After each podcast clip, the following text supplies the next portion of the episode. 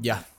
Hola a todos, bienvenidos a Conexión Creativa. Este es el capítulo número 15 y es muy especial porque me encuentro ahora con Agus, es Agustín, eh, periodista apasionado por las fotos. Nos va a contar un poco de sus viajes, de la forma en que trabaja eh, y nada, pues de los proyectos que está haciendo ahora. ¿Cómo está, Agus? Muy bien, muchas gracias por la invitación. Oye, nada, pues encantado de tenerte acá, weón. De verdad que esta colaboración se genera por medio de Instagram. No, Eh, gracias, gracias. Muchas gracias. De hecho, a mí me intriga mucho saber cómo llegaron a mi, a mi Instagram. En realidad, eso ¿Sabéis no que lo esperaba. queríamos, y nunca te lo conté, pero, eh, y te lo había comentado, Pauta era, yo era un medio que yo lo veía, ¿cachai? Ya. Entonces, ya voy a hacer como mi investigación periodística. ya, lo que hice fue como ver los seguidores de Pauta ¿Ya? Y, y dije, ya, bueno, voy a ver como la gente que, no sé, interesante, weón, como... Y saliste tú, weón. dije, ¿sabéis qué, weón? brutal. Fotógrafo, periodista, lo sigue Pauta, puta, debe trabajar ahí. Eh, y ahí te contacté como, weón, buenas fotos, nos gustaría tener esta conversación y qué bueno que... Ahí conté como psicopateo. No, pero qué buena, qué buena, de verdad. Yo feliz de estar acá, de verdad. Puta, gracias, Agus. Eh, oye, nada, pues partir eh, un poco. Partamos al principio, o sea, ¿cómo parte, eh, no sé, pues esa, esa pasión por el periodismo? Eh, ¿Cómo decidí estudiarlo? ¿Qué es estudiarlo? O sea, uno como que escucha la palabra periodismo, pero en realidad como son varias ramas, pueden ser varias cosas, lo podéis ejercer de varias maneras. ¿Tú de qué forma lo ejerces? Eh, claro, sí. Bueno, yo eh, en un principio me acuerdo que en el, en el colegio yo no sabía que quería estudiar. Eh, me gustaba mucho el tema audiovisual, era Mm. algo que me atraía muchísimo. Eh, con un amigo hacíamos mucho trabajo eh, audiovisual, eh, harta ficción también. Eh, y, pero la fotografía nunca fue como una opción en realidad. Eh, me gustaba sacar fotos, de repente fotos familiares, era como el caro chico que de repente se metía a agarrar la cámara y sacaba un par de fotos como a la Claro. familia, pero nada así súper concreto en realidad. Mm. Eh, y tuve la oportunidad de ir con mi hermano a, a Israel y a Jordania en un viaje que fue un, un voluntariado que hicimos como trabajo en arqueología. Fue una cosa muy loca, eh, con varios voluntarios de distintos países. Y estuvimos Brígido. más o menos como un mes allá. Y, eh, y bueno, y entre medio yo había tanteado un poco con la idea de estudiar cine, comunicación audiovisual, y al final me terminé inclinando a periodismo, pero por, porque sentí que podía ser un poco más amplio la- el campo lao- laboral. Más que Mm. todo lo pensé como estratégicamente, se podría decir. ¿Sí? No necesariamente por algo que verdaderamente me apasionara en realidad. Y, y luego cuando estuve allá en Israel, como que algo hizo clic en mi cabeza que, que, que era lo que quería al final. O sea, Mm. creo que el impacto sociocultural es muy fuerte. Ver eh, eh, conflictos internos que tienen de repente con los palestinos, eh, eh, ver la riqueza cultural que tienen y, esa diversidad también cultural que comparten estas eh, los musulmanes, los judíos, incluso también la- lo- los cristianos que son eh, más minoría. Eh, eso me atrajo muchísimo, lo encontré muy interesante y al mismo tiempo llevaba una cámara. Obviamente, pa- porque había que llevar una cámara. ¿La porque 6000? estaba allá. Sí, pues la Ya, Alpha 6000. bacán. La Sony Alpha 6000, eh, que la tuve, bueno, todavía la tengo. Bacán, Eh, bacán. muy buena cámara, creo que para partir es, Sí, es re buena. sí, Eh, sí. Y esa sí, o sea, por lo menos la usé por unos 5 o 4 años.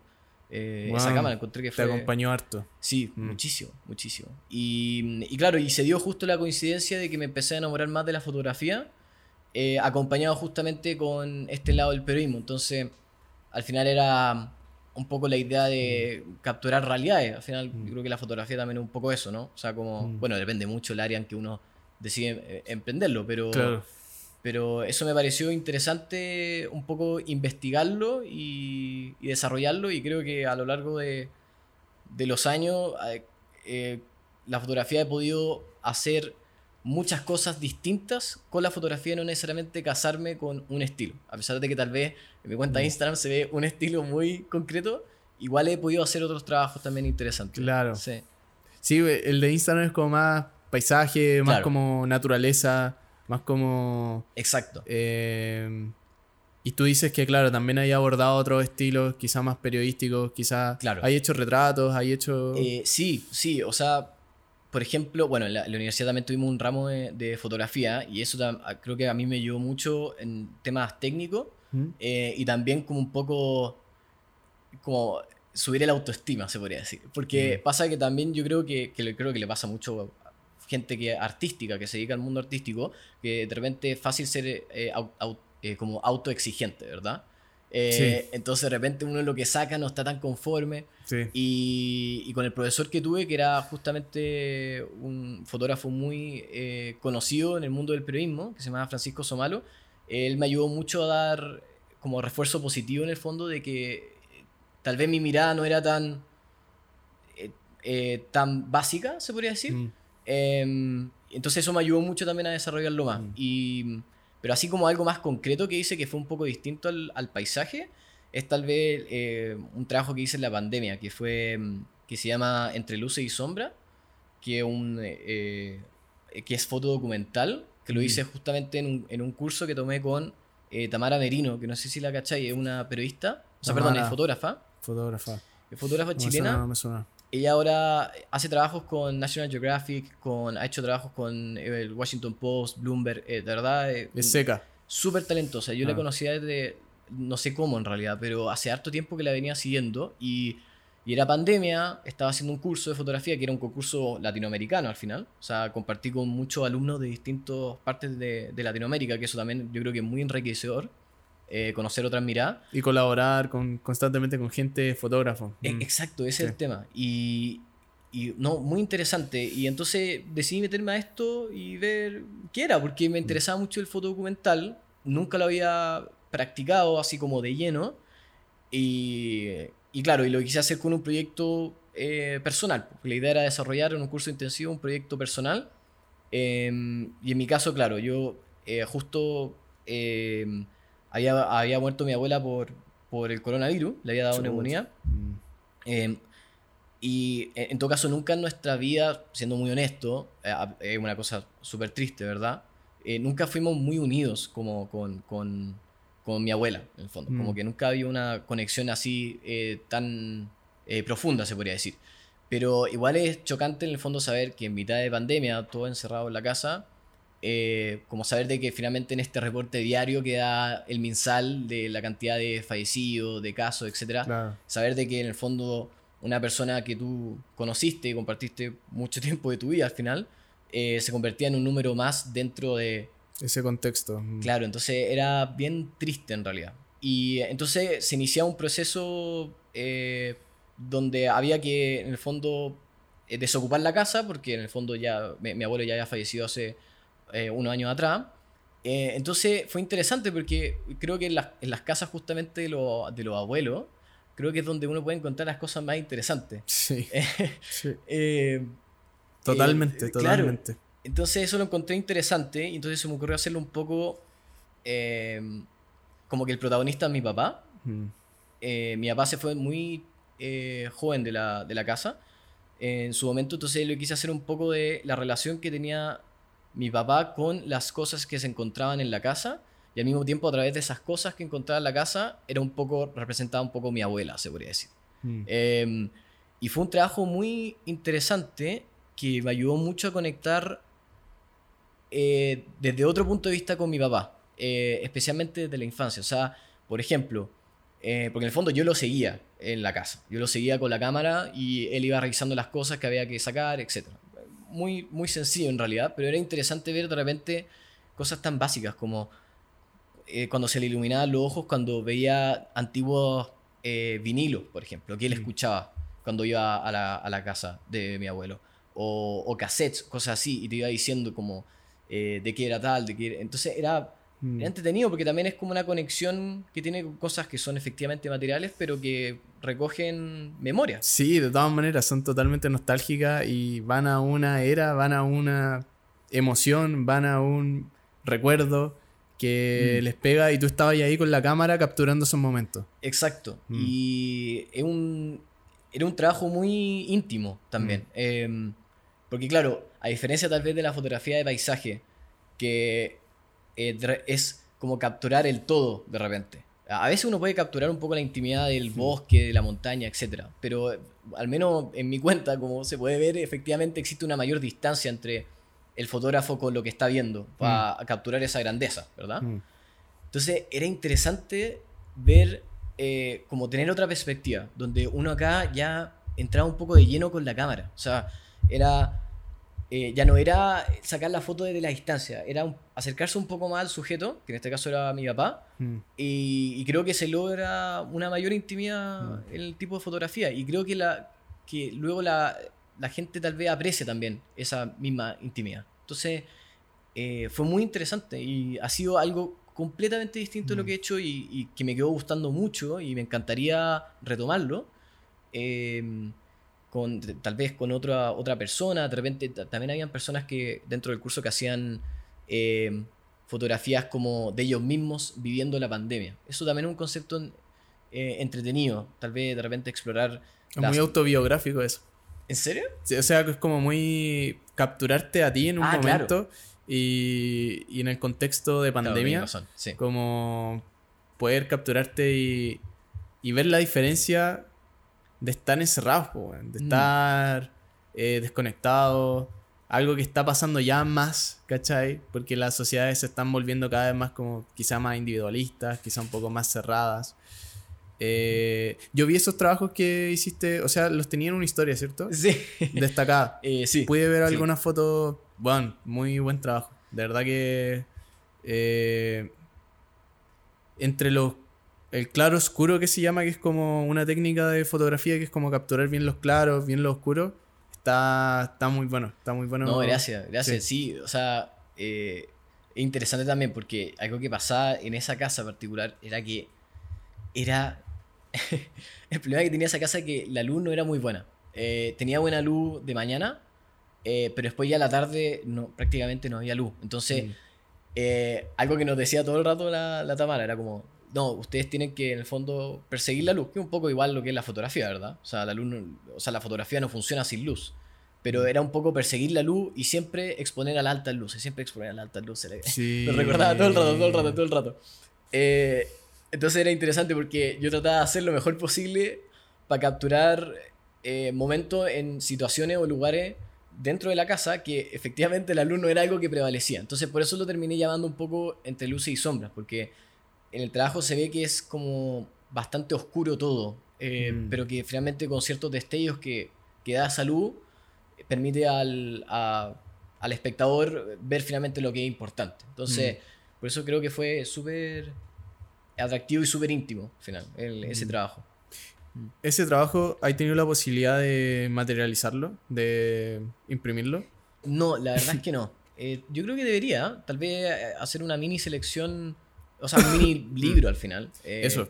Claro, con, Sí. con esas fotos. Creo que sería eh, interesante.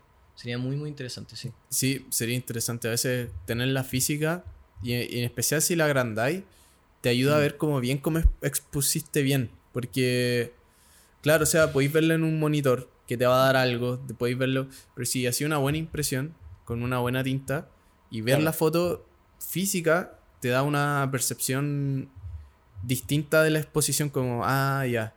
¿Caché? Como ya Sí. sí, expuse bien. O ya como... Y te empezás a dar cuenta de esa wea como sí. al final yo encuentro que. eh, y, igual a mí me gusta súper. eh, Me gusta harto el cine pulcro. Como me gusta harto como el cine como Estados Unidos, como. Ya, weón, como big budgets, como de 50 Claro. millones de dólares, ya. Películas bacanes.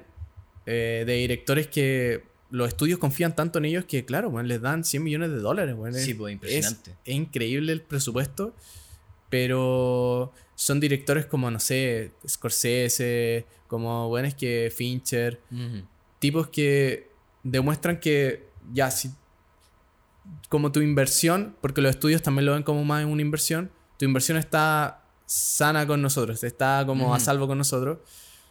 Eh, pero aún así, y pasándolo como al tema de la foto, eh, ¿Todo bien, bro? ¿Sabes? Eh, pasando al tema de la foto, yo encuentro que importa más el momento. ¿Cachai? Aunque, aunque la foto esté desenfocada. ¿Cachai? Encuentro que hay fotos históricas que las weas están desenfocadas, que es como tierra, y como. Pero es el momento. Y es lo más importante. No, y o sea, toda la razón. Yo creo que eh, eso, hablar del momento es clave, porque yo creo que algo que pasa, no sé si le pasa a todos los fotógrafos o las personas que, par- eh, que parten con la fotografía, que pasa de que de repente, cuando yo hacía de repente estos viajes express a distintos lugares a sacar fotos, especialmente paisaje, yo siempre me decía, no, es que yo tengo que llegar con una foto. O sea, no puede ser de que Mm. me haya pegado este pique, no sé, de dos horas y llegue, y llegue sin Sin una nada. foto. O sea, es como incomprensible. Mm. Y bueno, generalmente siempre zafaba y llegaba con, por lo Mm. menos con una o dos. Pero claro, después yo me puse a pensar, pero, pucha, esa no es la razón por la Mm. que yo decidí también eh, sacar fotos. O sea, a mí me gusta por un hecho de que te conecta con algo que es distinto a uno Mm. y, eh, y eso es lo que debe importar al final. O sea, si es que uno logra una buena foto o no, es un poco secundario, creo yo, en esa salida. Y esas he tenido conversaciones con distintos fotógrafos que piensan más o menos lo mismo que yo. O sea, que de repente Mm. salen y no, no, no salen con una foto buena como para volver a la casa. Y yo creo que la pandemia también me ayudó un poco a apreciar un poco más eso. Porque eh, como las salidas al final son mucho menores de las que tenía antes, Claro, eh, te ayuda a apreciar un poco más el momento en que momento. uno sale. sí. Entonces, ahora siento que salgo un poco más relajado en el sentido de como, ya voy a sacar fotos, em, pero más que todo voy a recorrer y conocer. eh, y, y bueno, y si sale una foto bacán y si no, no. Y, y yo creo que me ayudó mucho la pandemia en ese sentido, como apreciar más el hecho de haber salido de la casa. Y yo creo que no todos, efectivamente, no todos tienen esa oportunidad. Mm, mm, mm. Hay mucha gente que, claro, se tuvo que quedar encerrada por varios meses. Varios fotógrafos que, claro, quizás su trabajo era como viajar, fotógrafos de, de viaje, pero tuvieron que quedarse restringidos en sus casas. Eh, y sí, o sea, de todas maneras, y, y también, yo creo que también tiene que ver como para qué uno ocupa la fotografía, como cuál es la función de la fotografía. Porque si la función de la fotografía es como, eh, puta, sacar la mejor foto del mundo, entonces siempre vaya a quedar en decepción, si te va a decepcionar contigo mismo. Exacto. Inclusive si te comparáis, que encuentro que estás súper malo compararte con el trabajo de otros fotógrafos. Y las redes sociales igual como que te bombardean con fotos increíbles que te decís, conchito, ¿cómo la sacó? Claro, weón?" exacto. Eh, pero igual, claro, te ayudan a colaborar, te ayudan a compartir. eh, pero, y admirar, y yo creo que admirar está bien, ¿cachai? Pero una vez cuando ya empezáis como a compararte, pero así como muy, muy en mala, como que igual te afecta, y en especial en, en todo tipo de trabajo. Mm, Eh, desde la foto hasta cualquier cosa, ¿cachai? Yo puedo decir, si es que mi próximo largometraje que te comentaba que quiero hacer, ¿cachai? Para terminar este proceso de puta, de haber estudiado cine. claro. eh, y porque en general lo quiero hacer, ¿cachai? Con o sin la escuela, ¿cachai? Con o sin la escuela de cine. Pero si es que ese trabajo yo lo comparase con cualquier película de Fincher, como que voy a llorar. porque no los puedo comparar con eso, tengo que compararla conmigo mismo, con mi trabajo anterior. Como, ah, ya está mejor o no. Claro, exacto. Estoy más seguro, ¿no? Mm. No, toda la razón. O sea, yo creo que la fotografía o cualquier arte es algo muy personal también. Mm. Eh, de repente una respuesta inconsciente que tiene a uno a cierto momento y efectivamente de repente uno no tiene toda la respuesta en el momento en que uno saca la foto Mm. o, o- o- o incluye cierta escena en cierta película, no sé. Mm. Eh, pero claro, eh, eso es lo, lo enriquecedor. Y efectivamente yo creo que sí hace bien de repente ver el trabajo de otro, pero no para desesperarse del trabajo propio. Mm. Al final yo creo que, que eso es lo más importante. Mm. Ahora, y cambiando un poco de tema y hablando un poco más de tu trabajo actual, que es como plenamente periodismo, sí. eh, hablé un poco de eso. Eh, cuéntame cómo es tu día como, eh, como un día común en tu vida de. Agustín, como... Ya, sí, obvio. Eh, bueno, yo trabajo en Radio Pauta, en el área digital, en el equipo digital. Como yo estoy más encargado del contenido que se da a redes sociales, entonces mi Mm. función es un poco ver el contenido que se produce en la radio, en el diario digital, y después tratar de llevarlo de una manera atractiva a redes sociales. Genial. Eh, es un desafío, no digo de que sea experto en el tema tampoco, eh, pero sí hemos logrado, creo que hemos logrado cosas positivas eh, que han atraído mayor público, mayor interés. Em, y, bueno, yo creo que la gracia del mundo de las redes sociales, a pesar de que muchas veces puede ser un poco desesperante y un poco tóxico también, hay que decirlo, sí, es un hecho. Eh, bueno, espera, así como muy entre paréntesis, la otra vez comentaron, oye, si estáis viendo esto, ¿por qué, ¿cómo comentáis esto? Me comentaron en el post de la Reve, que tú viste el de la Reve, Reve, saludos, love you. comentaron como, bueno, las mujeres nunca debieron hacer podcast. Yo quedé como, bueno, marcando ocupado, pero... ¿Cómo? ¿Quién mierda escribe eso, cachai?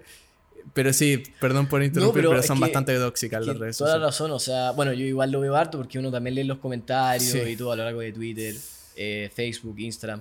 Eh, y claro, uno ve mucha gente muy enojada. Eh, yo mm. digo que. Entonces, igual es chistoso, pero. Porque de repente hay comentarios que uno dice, como, ya, pero esta persona de verdad no, sé, o sea, no sé si es real, no, claro, que están hueveando. de repente a veces se forman discusiones eh, interesantes, eso sí. Sí, es verdad. Pero claro, es propio de las redes sociales eso. Em, em, y claro, eh, un poco esa es mi función. Tengo un, un equipo eh, muy bueno donde todos compartimos y somos pares al final. Em, y no, es entretenido, es entretenido. También agradezco que me han dado mucha libertad de acción en el sentido de propuestas de como de contenido. Mm. Em, entonces, e, eso también es agradable y, he podido experimentar con distintas cosas. O sea, mm. eh, igual a mí me gusta el video, entonces también he podido seguir haciendo un poco de video en, el, en pauta con unos como video reportajes que, que hemos hecho acerca de temas eh, que son de contingencia, pero tratando de abarcarlo de una manera más eh, atemporal, se podría decir. Es decir, que se mantengan en el tiempo, porque como las noticias son algo que pasa así y chao. Sí, sí. Em, de repente tratar de hacer temas un poco más temporales. Y en eso eh, me he basado mucho en el trabajo que de repente que hace el New York Times, por ejemplo, el Wall Street Journal, que hacen harto video que creo que es atractivo y creo que es un modelo o estilo de video mm. distinto a la tele, que, no, que en Chile no se ha explotado tanto. Eh, otro youtuber, por ejemplo, que se llama Johnny Harris, que hace videos muy interesantes. Sí, lo cacho, Juan. Y es. Eh, lo amo, Es increíble. sí, es increíble, increíble, Le agrego como este toque cinematográfico que encuentro que la tele chilena no lo tiene. Exacto. Mm. Es que esa es la palabra. Mm, cinematográfico. Eh, e, efectivamente, y es porque tal vez existe una, una estructura eh, muy preestablecida en el estilo de video que se hace, o, el estilo de tele, que al final eso es lo que pasa, o sea, está el contenido estilo de tele, mm. en radio, que tiene una estructura súper preestablecida que funciona y está bien que sea así, pero redes sociales es otra cosa. Sí. El tipo de contenido que es así es completamente distinto. Sí. Eh, entonces sí, ha sido interesante experimentar ahí, eh, ver distintas ideas y cosas que se pueden hacer y... ¿Cuáles habéis visto que son esas tendencias? ¿Cómo, cómo te habéis movido? ¿Cuáles pensáis que...? Porque claro, para la gente que está como en redes sociales o como que tiene como en su trabajo o inclusive que quiere abordar a las redes sociales, ¿cuáles veis que son esas tendencias que están pasando ahora en redes sociales? Hablaba un poco de los reels antes, como antes de eh, empezar. Eh, claro, sí. O sea, mm. bueno, en temas de, claro, de herramienta, efectivamente, Instagram ha, ha, puesto toda su ficha a lo que es los reels. Eh, y por lo mismo el algoritmo favorece más mm. los reels y es un poco lo que los creadores de contenido individuales, como cuenta de influencers, como también otras están explorando en el caso de medios de comunicación, en el caso de ese mundo, yo no he visto de que se explote tanto el tema de los reels. Personalmente, personalmente, puede que esté equivocado, es que depende también mucho de la cuenta, eh, del, estilo de cuenta, porque, mm. por ejemplo, eh, hay cuentas que son más eh, políticas, más como contenido más serio, se podría decir, que yo creo que mm. Pauta también entraría un poco más en esa área por el público y la línea editorial que apunta, pero claro, por ejemplo, no sé, hay cuentas de, redes sociales, de, canales televisivos que de, repente abordan temas un poco más cotidianos, como de tendencias que, no sé, la nueva película que salió o algo un poco de farándula, que son temas que sí o sí, en temas de rendimiento, sí o sí le va mejor que a temas que de repente pueden ser un poco más serios. Entonces, por eso el desafío al final es, ya, yo eh, tengo que lidiar con este tipo de audiencia eh, que es distinta a la audiencia que le gusta más las tendencias y cosas así, Sí. cómo me diferencio de la competencia. Claro. Eh, eh, entonces eso eh, es interesante, por eso yo te, me atrevería a decir que, que es un poco distinto, pero ya después, si entramos a la manera en que se presenta el contenido, eh, efectivamente los reels yo creo que lo mejor que se puede explotar. Hmm. Eh, personalmente nosotros no, no, no hemos querido irnos a TikTok, lo he pensado mucho, pero me pasa que... eh, ¿Les creo da como la- cosa? eh, sí, o sea, yo sé que hay espacio para ese tipo de el contenido Ujú. que nosotros queremos llevar. Pero me pasa que tal vez. eh, no sé si podríamos tener tanta periodicidad en cuanto a la cantidad de publicaciones. Mm. Es algo súper básico en realidad. O sea, porque Reels, nosotros no hacemos Reels todos los días, por darte un Mm. ejemplo. Entonces, porque también nos basamos en lo que va pasando en, Claro. en la contingencia. Entonces, a veces no te da nomás. Ujú. Entonces, claro, ahí ir explorando cosas. Mm. Eh, también tratando de, de buscar la manera de posicionar más a los periodistas en terreno, por ejemplo, mostrarle más el rostro. Eso también es algo interesante, como que yo creo que también tiene que ver un poco con el mundo influencer, como que la gente también le interesa ver un rostro detrás del relato que le están contando. Sí. Eso sí. es algo que me atrevería a decir que todavía no lo hemos explorado en un 100% en redes sociales, hasta ahora más que todo con despachos de periodistas en terreno, Mm. especialmente a través de Twitter, Facebook, pero sería interesante explorarlo de otra manera, tal vez explicaciones Mm, cortas de, no sé, de algún hecho que sea noticioso con un periodista que esté en cámara. Mm. Eh, el estilo grabado, por ejemplo, como lo hace Johnny Harris. Tal Sí. vez no con la mega producción, pero claro, eh, sería interesante eh, experimentar ahí. Sí, sería interesante ver esas cápsulas cinematográficas de algo que como estilo Johnny Harris, ¿cachai? O estilo como... Porque él también trabajó para New York Times. po. Exacto. Sí, sí. trabajó para New York Times. Eh, pero verlo acá en Chile, weón, verlo en Latinoamérica, verlo desde un punto de vista con nuestra lengua, con, con nuestros modismos también, con nuestro, nues- nuestra forma de hacer eh, la vida, ¿cachai? Como ver a alguien, un rostro que quizá conozcamos y verlo haciendo esa- esas cápsulas. eh, también está pasando que, y concuerdo contigo, y he visto varias marcas estadounidenses que están Juan Tommy Beans, que de Ya. Estados Unidos está Sí. haciendo a sus propios empleados, los está transformando en influencers. Ya. Y es brígido. Bueno, sí, como sí. le dice, ya graben un TikTok y Tommy Beans ¿Estáis se bien? cayó la. Puta JB casi se cae, weón. Eh, pero claro, weón, como estas cuentas que empiezan a hacer. Y ustedes también quizá podrían darle visibilidad a los mismos periodistas de esa forma. Exacto, exacto. Como- No, toda la razón. O sea, eh, es un tema eh, súper interesante y yo Mm. creo que con poco se puede hacer mucho. Sí. eso. Mm. Eh, así que sí, bueno, ahora se viene febrero, que, el- que en este caso de febrero pasa de que realmente un mes más muerto, se podría decir, periodísticamente hablando, en el sentido de que pasa que el Congreso está de vacaciones, entonces hay menos, no hay actividad legislativa. Moni- movimiento. Y Claro, Mm. exacto. Entonces pasa de que hay menos movimiento. Entonces, claro, mi, mi cabeza está puesta un poco en, eh, en como sentarnos como equipo digital y pensar como ya, miren, este es el mejor periodo que tenemos para hacer cosas nuevas. Eh, entonces, ver cómo tocar temática y cosas y, Mm. y ver qué podemos eh, tirar a redes que sea distinto para experimentar y Claro. después ver si es que esto es capaz de mantenerse en el tiempo, que eso es lo Mm. más importante. Mm. Em, pero sí, es, es- es interesante y, y muy enriquecedor el, el ambiente de trabajo. El, como periodísticamente hablando, muy enriquecedor porque yo no llevo mucho tiempo tampoco ahí. Salí hace poco de la universidad también, entonces creo que es una muy buena escuela de aprendizaje eh, como periodístico, importante que yo creo que en un futuro lo puedo lograr complementar con, con la fotografía Mm. em, o con el video incluso. Eh, entonces eso también es muy eh, interesante. Mm. ¿Qué- ¿Qué pensáis, Agustín, de. Porque. Y esta es la cosa, y. Es un. El periodismo ha sido criticado últimamente, como. En los últimos años, ¿cachai? Como. en general, ¿cachai? Yo a veces Claro. digo, l- Hay críticas que ya. Sí, están, están bien fundadas, pero hay otras que. Por eso.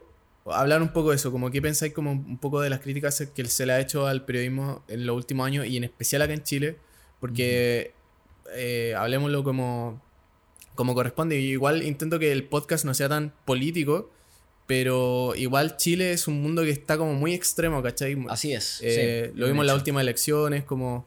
Hablan un poco de eso, como...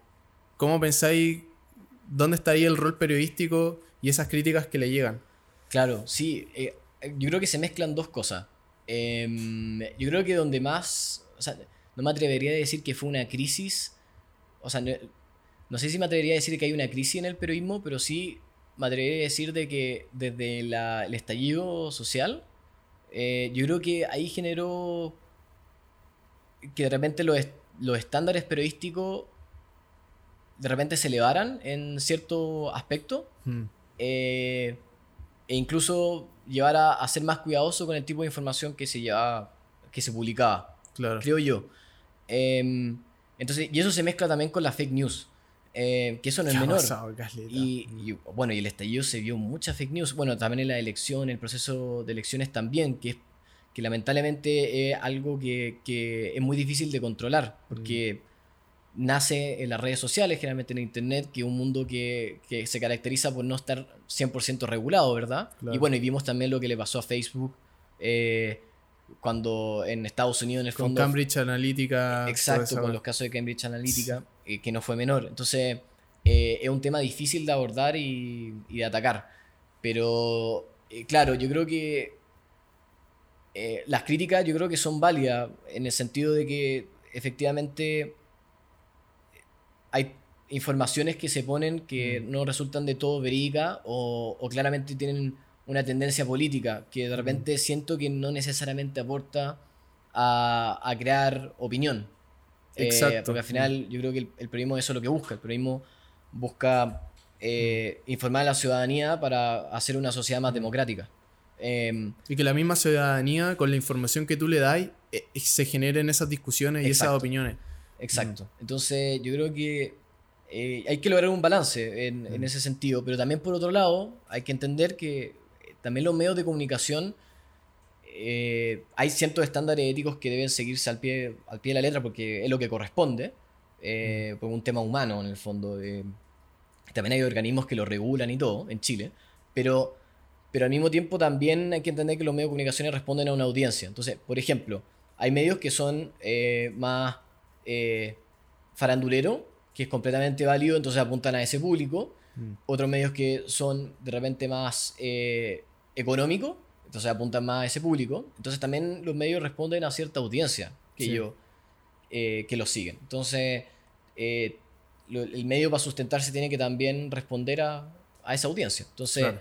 no sé, es un balance Mm. difícil tal vez de lograr, pero yo creo que eh, hay que exigirle más en el fondo a los periodistas, en el Mm. sentido como cualquier profesión, porque efectivamente la labor que nosotros hacemos eh, puede a veces verse muy mirada en menos, pero sí es muy relevante, eh, porque claro, lo que...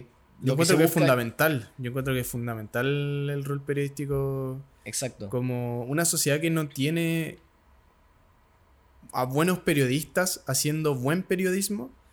Como que es una sociedad en decadencia porque la gente no sabe lo que está pasando, ¿cachai? Exacto. Eh, hay lugares en el mundo donde nosotros, como el periodismo que se hace por fuera de ellos, de esos lugares, nosotros tenemos más información que esos mismos lugares, porque esos lugares tienen o alta represión contra los mismos periodistas. Bueno, en Afganistán es un ejemplo claro. O sea, Eh, sí. yo estuve siguiendo muy de cerca lo que estaba pasando allá porque me llamó mucho la atención eh, cuando ocurrió toda la retirada en Kabul y todo. Y, y le- leía mucho, me acuerdo, el New York Times y el Wall Street Journal, pero es por, también por un tema porque son los que medios que estoy como Sí. suscrito. Eh, y era muy interesante ver cómo se veía el conflicto y, y lo que vivían los periodistas en terreno, Mm. eh, en esos lugares. Eh, y claro, yo creo que sí, o sea, la democracia yo creo que es algo que hay que cuidar. Sí, Eh, Sí. Muchísimo, porque eh, por todas las libertades que, que eso trae, ¿verdad? sí. Entre ellas, claro, la libertad de prensa. Al final, eso, Sí. o sea.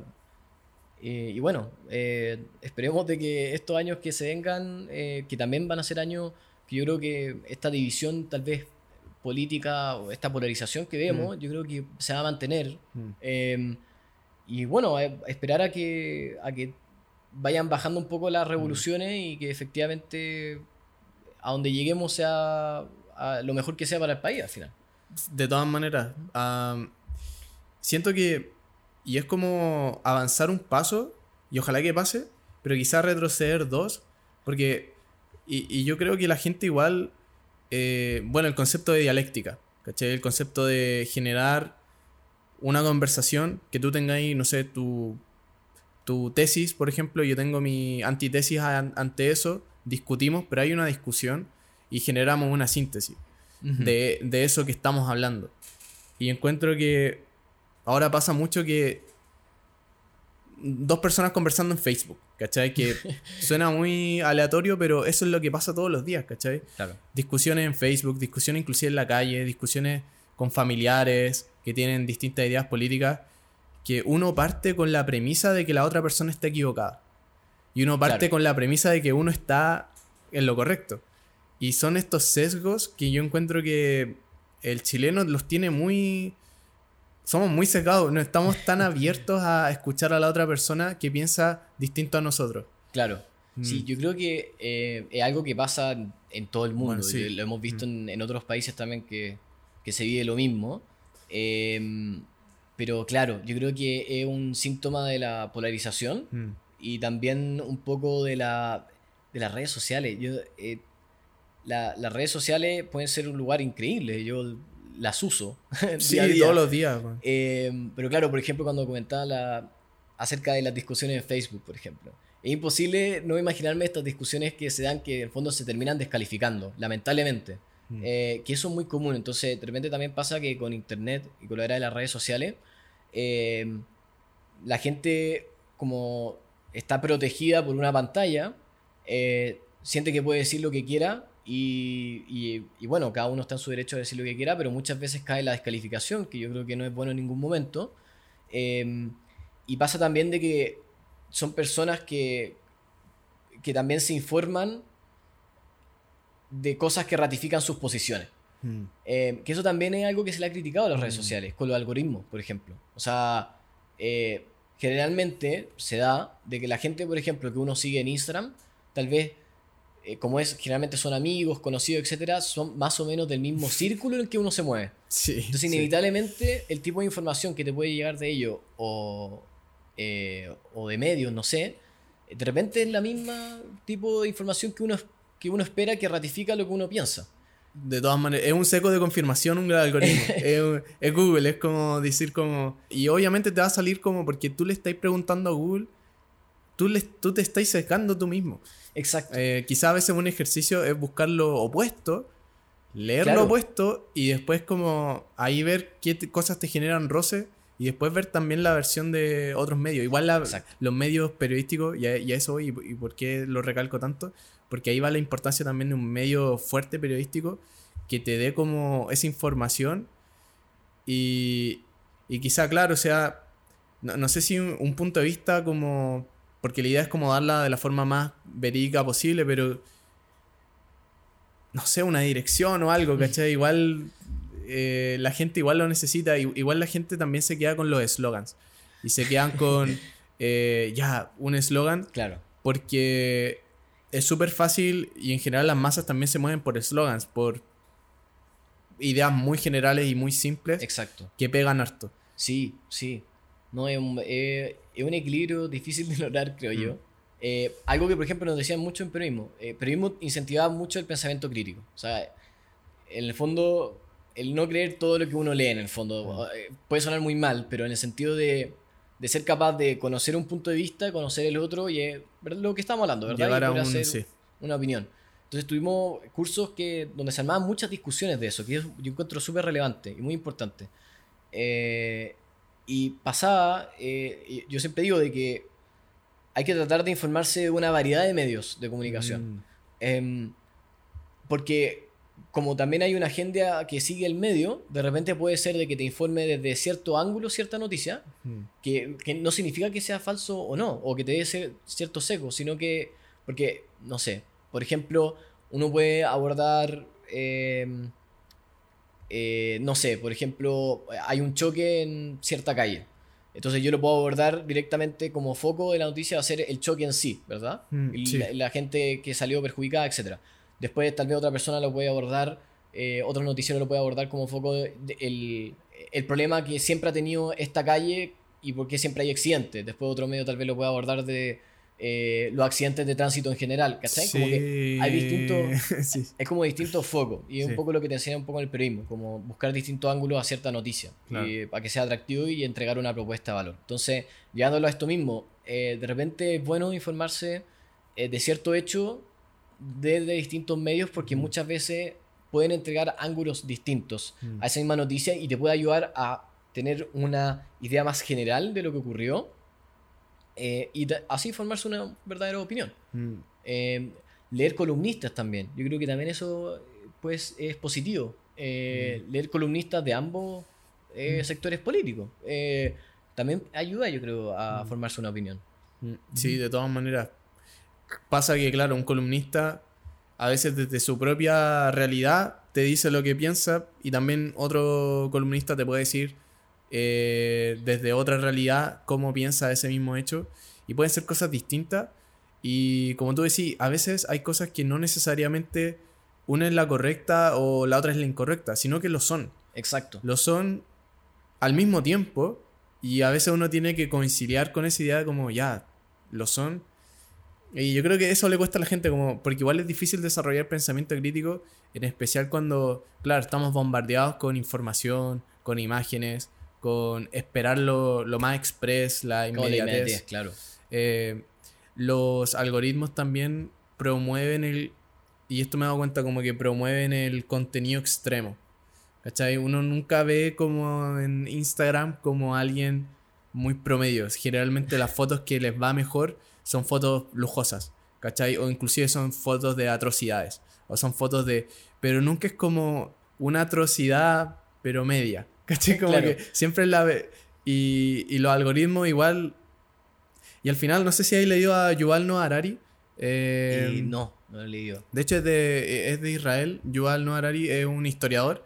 Ah, Y- sí lo conozco. Él hizo- Sapiens. Sí, Sí, hizo. No, no lo he leído, pero sí, él leí una. Hace harto leí una entrevista muy buena del su momento que le hicieron acá en Chile, sí. es, es seco. Ah, le hicieron acá en Chile. Eh, en una que creo que vino para acá para Oh, una bacán, conferencia, weón. pero fue hace. Ah, esto yo creo que hace como dos años, un año. Pero leí la Uf. entrevista escrita en el fondo, ¿no? Ah, sí, sí, eh. sí. Puta, Sí. ojalá. ¿Y fue como una conferencia o algo? Creo que sí, pero de verdad no me acuerdo, no, no me acuerdo, pero. Quizás fue. Inclusive online, quizás. Puede le ser. mandaron. mm. Puede ser, pero sumamente interesante. Puta, Eh, una, muy una de sus tesis es esa, como que en el futuro básicamente vamos a estar muy regidos por los algoritmos. Porque, claro, o sea, no es menor lo que pasó con Cambridge Analytica, que fueron, bueno, los algoritmos de Facebook y por eso se les criticó tanto, que eh, las campañas de... que- eran, no sé si eran como del equipo de Trump o eran como... O Pero- sea, habían contratado Habían contratado a... eh, Cambridge Analytica en el fondo para ayudar con, con la campaña. Yo no me acuerdo mucho del caso en realidad, pero, pero sí, o sea, es que lo que está pasando hoy en día, especialmente con campañas políticas, es que los algoritmos han llegado a tal punto que son capaces de, de influenciar tu toma de decisiones. Al final Sí, es ese. sí. Entonces, eh, ese es como un poco el temor que, que se ha establecido un poco en, en el mundo de hoy. Y hay documentales muy buenos que hablan un poco de eso. Em, eh, pero no sé, o sea, es un tema súper complejo en realidad. no Sí. decir, sí. Eh, es delicado, es complejo porque, claro, o sea, uno no quisiera que eh, su próximo presidente fuese como determinado por un TikTok, o como por Claro. un Instagram, no, no debe ser así. Claro. Siento que ahí tenemos que, porque claro, vivimos en democracia, elegimos nosotros, pero aún así encuentro que, y en especial en los candidatos, weón, porque en realidad no cualquiera se puede ser presidente, ¿cachai? Claro. Esa es la weá, Sí, ¿cachai? muy verdad. No, necesitáis, en realidad necesitáis harta plata también, porque una campaña política no es barata. No, para nada. Eh, para nada, son millones y millones de pesos que, que van en esas campañas. Son gigantes. Pero como que te comentaba, nosotros estamos en eso, como moviéndonos en harto en redes, como que... Y, y a nosotros nos pasaba como ya esta weá de TikTok. Yo igual vengo del mundo del cine y a veces el mundo del cine, especial en Chile y en las escuelas de cine, a veces es un poco como pretencioso, por así decirlo. ¿Ya? Y es como, ay, ¿cómo se te ocurre estar en TikTok? Y tenía ciertos como sesgos a, a entrar a TikTok, ¿cachai? Pero yo veo TikTok y yo empiezo a ver a las redes sociales y no sé si tú las has visto así, pero yo las veo como eh, una infraestructura, ¿cachai? Digital. Yo la veo como lugares físicos, pero digitales, ¿cachai? Como lugares digitales. Claro. Eh, e Instagram es un lugar y yo lo veo como una máquina, ¿cachai? Como ya, si así A, B, C, va a pasar esto, ¿cachai? Y, entender un poco esos algoritmos, entender un poco la hora, entender un poco los hashtags y todo eso, te proporciona un resultado. Así es. E igual a, a los algoritmos, y me he dado cuenta de esto, que les gusta que seáis constante. Sí. Cuando dejáis, quizás no subí en dos días, como que te castigan por eso, po. Le gusta como eh, aprender de ti, como... Y, es brillo eso porque estaba leyendo también que inclusive ni siquiera es necesario poner hashtags, por ejemplo.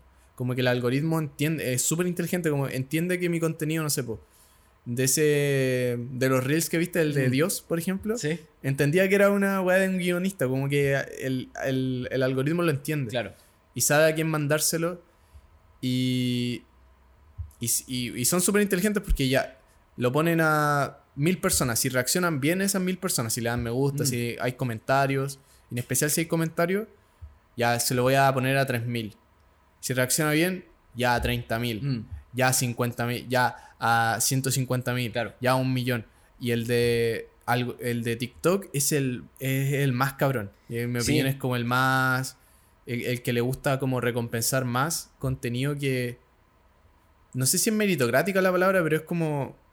Puta, si, si está muy bueno el contenido, lo va, lo va a tirar a varias personas. Sí, es, es curioso el caso de, de TikTok porque eh, lo que ha estado pasando a lo largo del tiempo con las redes sociales, mm. eh, ejemplificando precisamente con Facebook e Instagram, mm. pasa que a lo largo de, de, los años ellos han bajado un poco eh, el porcentaje de engagement que logran en el fondo los mm. influencers con el tipo de contenido. Entonces, ¿qué significa eso? Que existe menor llegada de ese contenido a, a quienes lo siguen por tratar un poco de explotar más el área de, de, explorar, por ejemplo, de Instagram, de búsqueda, o el área de, de Reel ahora, ¿verdad? Mm. Em, entonces...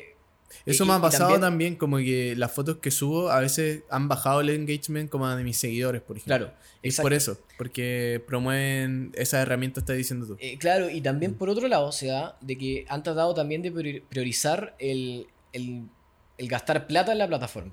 Eh, mm. entonces, el, el invertir en publicidad, en el fondo. Que efectivamente en redes sociales no es tan caro eh, la publicidad. Eh, es bastante barato, pero claro, entonces es para tratar de generar mayores ganancias. Entonces existe un poco un desequilibrio eh, en ese sentido entre los creadores de contenido y, tal vez y por eso mismo de repente los creadores de contenido se frustran porque dicen con pucha no está llegando a la cantidad a la cantidad de gente que yo quiero y por otro lado también está al lado de que estas redes sociales en el fondo lo que quieren es que los usuarios pasen más tiempo en su red social y eso significa que quieren que tú generes más contenido en la red social. Entonces, ¿qué pasa? Eh, obliga a los creadores de contenido, pucha, tengo que publicar, eh, por darte un ejemplo, no sé, todos los días por lo menos una vez. Eh, como, y es desgastante. claro, y puede ser muy desgastante. Entonces, eso no, no, es menor. Em, efectivamente, TikTok ha priorizado mucho el porcentaje de engagement que logran los creadores de contenido en TikTok es 10.000 veces mayor que el que se logra en, en, en Instagram. Em, y es justamente porque han priorizado eso y su algoritmo también funciona muy bien. Em, eh, es que es impresionante. Por ejemplo, me acuerdo haber visto un reportaje del Wall Street Journal que hacían un experimento donde agarraban 400, hacían 400 bots como de cuentas falsas en TikTok. Y lo que hacían era que los configuraban como de cierto tipo de contenido que ellos buscaban ver. Por ejemplo, una persona que quería ver cocina, otro que era baile, otro que era paisaje o viaje. ¿Y qué hacían? Lo que hacían era que la persona, eh, eh, no sé, lo seteaban de alguna manera para que el celular fuese haciendo scroll, porque lo que hace es que TikTok al principio te muestra distintos tipos de videos, ¿verdad? Hasta que después cacha más o menos tu gusto y a partir de eso te empieza a mostrar ese contenido, ¿verdad? Es impresionante. O sea, uno de verdad se puede quedar pegado en TikTok horas. Bueno, eh, literal, no ha pasado todo, sí. Claro, y en parte es porque los videos en general son cortos. Entonces da la sensación de que uno no está perdiendo el tiempo viendo el mm. contenido. ¿Cachai? Eh, Es una sensación totalmente falsa, porque si estáis perdiendo, puede pasar una hora, dos. Exacto, o sea, yo me acuerdo que, bueno, ahora que los celulares uno puede medir el tiempo que lleva en las aplicaciones, ¿verdad? Eso es como está súper... Incluso uno puede poner como que se te cierre la aplicación. Yo puse eso, momento. pero TikTok no lo tiene tan abajo, weón. Lo tiene como en 40 minutos. El- Ah, ¿en serio? Sí. Ya, mira, no tenía idea. y, y te pide una clave. Ya. Y bueno, yo me sé mi clave, pero esto es como más para los papás que tienen Ah, hijos y es como, claro. "Ah, oh mamá, se me acabó, ponme la clave. No, Claro. si ya pasaron 40 minutos. Claro. Eso es todo lo que tenéis para hoy día. Sí, pues, exacto. Igual está bueno eso. Sí, no, súper bueno, súper bueno. Eh, pero al mismo tiempo que, hay, que eh, TikTok es capaz de, de conocer a su usuario por, gracias a su algoritmo, que en el fondo es lo que Facebook le encantaría tener, porque le- lo que se vende es el algoritmo al final. Sí. Eh, eh, pasa también de que eh, puede abrir puertas a cosas que tal vez no son tan positivas. Por ejemplo, esta investigación lo que descubría era que eh, llegaba a punto algunas cuentas que estaban seteadas donde eh, en el fondo era gente que era un poco más depresiva. Entonces, ¿qué pasaba? Que empezaba a mostrar también contenido más relacionado con eso. Mm. Entonces, ¿qué pasa? Que y de repente se podía llegar a contenido muy oscuro. O sea, Mm. contenido de gente que mostraba incluso cómo, cómo quitarse la vida. O sea, a ese nivel de, de oscuridad estamos hablando. Mm. Y, y TikTok trata, obviamente, de regular eso lo mayor posible, como lo hacen todas las redes, YouTube también lo hace, etcétera Pero, no Pero es, es difícil. Pero es muy Sí. difícil. Mm. Eh, porque la cantidad de contenido que se produce es gigantesca. Entonces también está esa rama que se abre en las redes sociales eh, eh, y especialmente con el tema del algoritmo. Potencia todo lo que tú eres. Y si estáis deprimido, va a potenciar. Puede potenciar esa depresión. po, potenciarlo, porque claro. te va a mostrar contenido de gente que está subiendo ese tipo de contenido para gente que está deprimida. O sea, igual he visto como en TikToks deprimidos, bueno, o sea, TikToks como de, no sé, ciertas frases o ciertas cosas que uno dice, ya, Brigio, pero para una persona que está como en un estado que, puta, no está bien, ¿cachai? Puede ser como trigger, no sé cómo... Exacto. Puede y, ser... y el tema es también el- el- la persona a la, a la cual se expone a ese contenido. Porque, ¿qué pasa si es un niño chico, por ejemplo? También. Eh, YouTube también en su momento tuvo problemas con la publicidad, que de repente en YouTube Kids, ¿verdad? Que esta sección como contenido para niños, pasaba que le aparecía publicidad o recomendaban videos que parecían de niños, pero en realidad no lo eran. Mm. Eh, eso también, bueno, YouTube logró, tengo entendido que logró lidiar con eso. Pero TikTok también, eh, yo creo que tiene un poco ese problema también, eh, en, en cierto sentido. Mm. Es un problema mm, importante. Yo encuentro que las redes sociales debiesen hacerse un poco cargo y un poco lo que decían a inclusive al Jack Dorsey, que el ex CEO de Twitter, que ya no lo es. Claro, Eh, a Mark Zuckerberg cuando tuvieron esta audiencia que es como una de las audiencias más vistas, se generaron muchos memes de esa wea, que bueno, estábamos nerviosos que la mierda. sí. Eh, porque las preguntas que le hacían ciertos congresistas eran bastante Mm. como iban al hueso. En una le dicen, señor Zuckerberg, ¿usted le gustaría como compartirnos la ubicación de su hotel donde se quedó anoche? Y como que el weón se queda pensando y dice, no, senador, no me Mm. gustaría. Eh, ¿Le gustaría compartir esto? No, senador. Como, bueno, este es el punto, ¿cachai? Como, ya está bien. Y Facebook tiene mucha información de nosotros. No hay que olvidar que Facebook es dueño de WhatsApp, dueño de Instagram, es dueño de todas las redes sociales. Menos, bueno, TikTok es la su gran competencia. Sí, sí, así es. Em, y bueno, están tratando de hacerse cargo de, Mm. de estas cosas. Yo creo que la guinda de la torta de, de Facebook fue que, de nuevo, Wall Street Journal sacó un- también un reportaje que era como una serie como de 7, 8 capítulos. Que era Oye, The Wall Street Journal son brígidos. Sí, son brígidos. ¿Recomendáis ese medio? Eh, sí, sí, Sí. lo recomiendo harto. Eh, es un medio. Eh, para saber de temas internacionales, yo creo que es bastante bueno. Eh, bueno, se especializa más en temas económicos igual, eh, Mm. pero cubren un poco de todo. Y en temas de tecnología es muy interesante su Mm. artículo. Como lo último que está saliendo, cosas así. Son muy, muy in- interesantes. Ellos están basados en Nueva York. Eh, según yo, sí, sí, me Nueva York. sí. Mm. Em, y, y claro, y, y este medio, en el fondo lo que pasó es que distintas personas que trabajaban en Facebook compartieron pantallazos de mes o cosas así, de estudios que hacían dentro de Facebook acerca de la experiencia de usuario, entre otras cosas, eh, de sus plataformas. Entre esas descubrieron cosas eh, muy increíbles que en el fondo ratificaban un poco lo que ya sabíamos acerca de las redes sociales en general. En el sentido de que de repente las redes sociales te pueden hacer más depresivo, eh, Mm. eh, al ver puro contenido positivo y uno, ah, uno acá en la casa haciendo nada, ¿cachai? Como ese tipo de cosas. Entonces se descubrió, por ejemplo, tenían estudios internos que demostraban de que en Instagram eh, la- las niñas adolescentes podían tender a ser más depresivas por el tipo de contenido que, al cual se exponían en, en Instagram. Contenido como de belleza en el fondo, como, como, como no sé, pues en este caso eh, mujeres muy bonitas, ¿cachai? Que están en la playa, etcétera. Entonces, inevitablemente ellas se, compa- se comparaban, ¿verdad? Físicamente con estas personas. Sí. Y, y fue un caso, o sea, es un caso que sigue en fondo desarrollándose, eh, que es súper, Hmm. eh, eh, o sea, es muy potente y, y es, y es preocupante en el fondo. Y Facebook, claro, está tratando de hacerse cargo de esas cosas, entre muchos otros problemas que tienen. Y, y bueno, el tema de la regulación es importante. Mm. Eh, el problema que tenemos, yo creo que la regulación de la tecnología en general es que se llega un poco tarde. Eh, Siempre, sí, y- siempre se llega un poco tarde. Mm. entonces eso yo creo que ha sido uno de los eh, temas que, que complica. eh, avanza muy rápido y se llega un poco tarde ya cuando ya hay miles de personas que ya han sufrido por eso y que o cuando ya está instaurado como que es súper difícil como regular también a un eh, una industria tech como tan grande como Instagram. Eh, esta ejecutiva que no sé si era ejecutiva pero trabajaba en Instagram no me acuerdo en qué área y renunció. No sé si cubrieron eso. Eh, esta chica que renunció porque sabía lo que tú me estás diciendo, como Ya. sabía ciertos reportes que se habían hecho de chicas que sufrían anorexia y que sabía que, y que el algoritmo actuaba de una forma que estaba como básicamente comprobado de que las personas que sufrían de problemas alimenticios, Instagram potenciaba eso. ¿Cachai? Claro. La gente que lo que hablábamos, como gente que es- es depresiva, el algoritmo potencia eso. mm, ¿Cachai? Como que el algoritmo potencia en cierta forma lo que tú eres. Y, y es súper complicado porque para una persona que pu- pudiese salir de un problema alimenticio sin ver constantemente ese tipo de contenido y lo pudiese salir si es que no existiese Mm. Instagram. Pero como existe Instagram, puta potencia su problema, po. Sí, es que eh, es triste porque a mí me pasa que me acuerdo cuando llegué como al mundo de redes sociales, porque al final igual nació un poco con nuestra generación, ¿verdad? Como que nosotros fuimos los primeros que Los empezamos primeros, a, mm.